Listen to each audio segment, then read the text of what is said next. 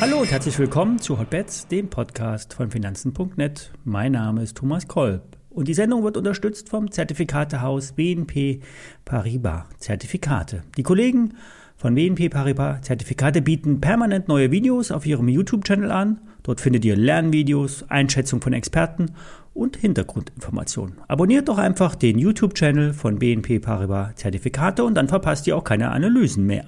Alle nachfolgenden Informationen stellen keine Aufforderung zum Kauf oder Verkauf der betreffenden Werte dar. Bei den besprochenen Wertpapieren handelt es sich um sehr volatile Anlagemöglichkeiten mit hohem Risiko. Dies ist keine Anlageberatung und ihr handelt auf eigenes Risiko.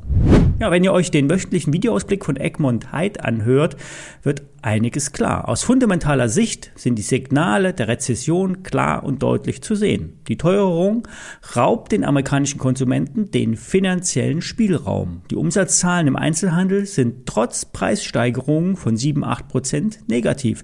Das heißt, die Zurückhaltung beim Einkauf im Supermarkt ist auffallend hoch. Ebenfalls die Absatzzahlen im Automobilsektor. Die sinken nämlich überdeutlich. Und trotzdem sind die Märkte stabil. Der DAX ist sogar deutlich stabiler als der S&P 500. Man könnte sogar von einer Outperformance sprechen. Neben den ganzen Notenbankeinflüssen in dieser Woche zieht der große Verfall bereits seine Kreise. Denn nächste Woche Freitag findet der dreifache Verfall an den Märkten statt. Nur viermal im Jahr tanzen am Hexensabbat die Hexen über das Parkett und drehen an den Märkten. Und das könnte auch der Grund sein, warum wir uns seit ein paar Tagen auf einem Art Kursplateau halten. Für die nächsten anderthalb Wochen könnte der Markt weiter ansteigen, weitere Zwischenhochs machen, um dann saisonal betrachtet wieder nach unten zu drehen. Denn nach dem zweiten Verfall im Jahr drehen statistisch gesehen die Kurse ab Mitte Juni bis Ende Juni nach unten. Sogar ein Unterbieten der Mai-Tiefs könnte mit einem sogenannten Undercut für Verwirrung sorgen.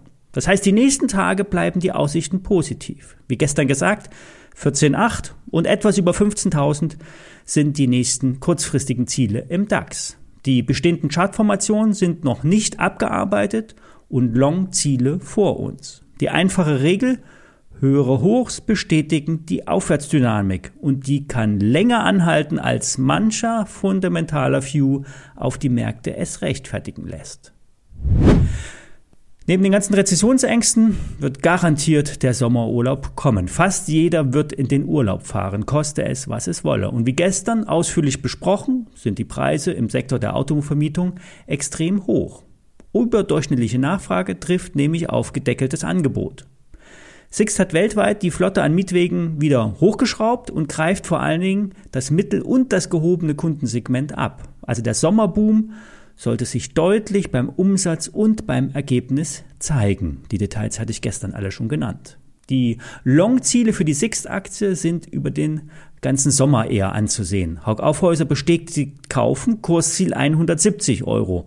In der Region liegen auch die meisten Analystenziele. Die Aktie hat die letzten Tage rund 10% zugelegt, den Abwärtstrend gebrochen und könnte sich langsam in Richtung Norden orientieren. Heute gibt es eine gewisse Konsolidierung in der Sixt.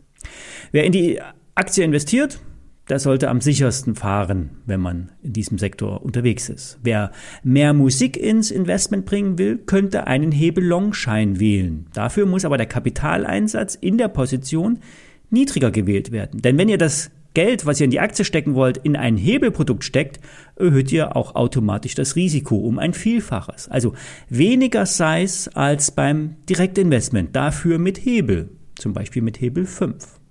Ein Schein auf die Sixt wäre ein Unlimited Long mit der Basis etwas unter 103. Der Abstand vom Knockout liegt bei etwas unter 20 Prozent. Der Hebel auf die Sixt-Stammaktie beträgt dann rund 5. Die WKN lautet Paula Friedrich 8 Cäsar Nordpol Paula. Unlimited bedeutet, der Schein hat kein Laufzeitende. Das Papier kann zwar jederzeit vom Emittenten gekündigt werden, in der Regel passiert das aber nicht und der Schein läuft jahrelang. Die Investoren suchen allerdings immer Scheine heraus, die attraktiv sind, das heißt den Spagat zwischen Chance und Risiko gut abdecken. Den passenden Schein könnt ihr euch auf der Webseite der BNP Paribas Zertifikate raussuchen oder den Schein nehmen, den ich für euch ausgewählt habe. Der Spread beträgt in der Xetra-Handelszeit nur 2 Cent im, äh, in diesem ausgesuchten Hebelprodukt.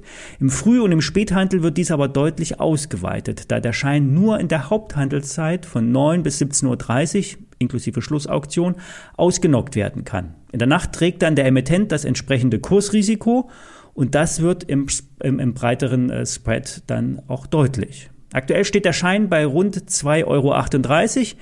Die Sixt-Aktie korrigiert ein halbes Prozent und steht bei 125,70. Die ISIN und den Link zum Produkt stelle ich euch in die Show Notes. Bei der SAP geht es zwar aufwärts, doch im Vergleich zum DAX ist das Software- und Beratungshaus ein anerkannter Underperformer. Noch krasser wird es im Vergleich zur amerikanischen Salesforce. Die haben zwar unter einem starken Dollar zu leiden, doch die Nachfrage und vor allen Dingen die Marge ist hoch. Und gerade bei der Marge findet die Börse immer ein Haar in der SAP-Suppe. Während der SAP-Konkurrenz Salesforce deutlich zulegt im Kurs, seit den Zahlen geht es bei der SAP nur im Schneckentempo nach oben. Der Schein mit dem Hebel von etwas unter 6 hat sich zwar gut erholt, doch wenn der Kurs der Aktie endlich mal über 95 steigt, sollten auch 97 und 100 Euro möglich sein.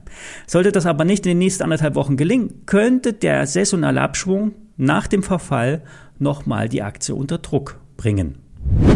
Bei der Apple-Aktie geht es im Jojo-Effekt wieder nach oben. Die Long-Empfehlung bei 138 Dollar ging auf. Wie erwartet ist der Bereich um 150 bis 155 Dollar ein Widerstandsbereich. Hier würde ich, wenn nicht schon geschehen, spätestens die Gewinne mitnehmen. Nach dem Verfall werde ich nach einem Short-Einstieg suchen. Derzeit ist die Apple allerdings noch im Erholungsmodus, der länger andauern kann, als man sich Shorts leisten kann. Das war's für heute. Bis morgen.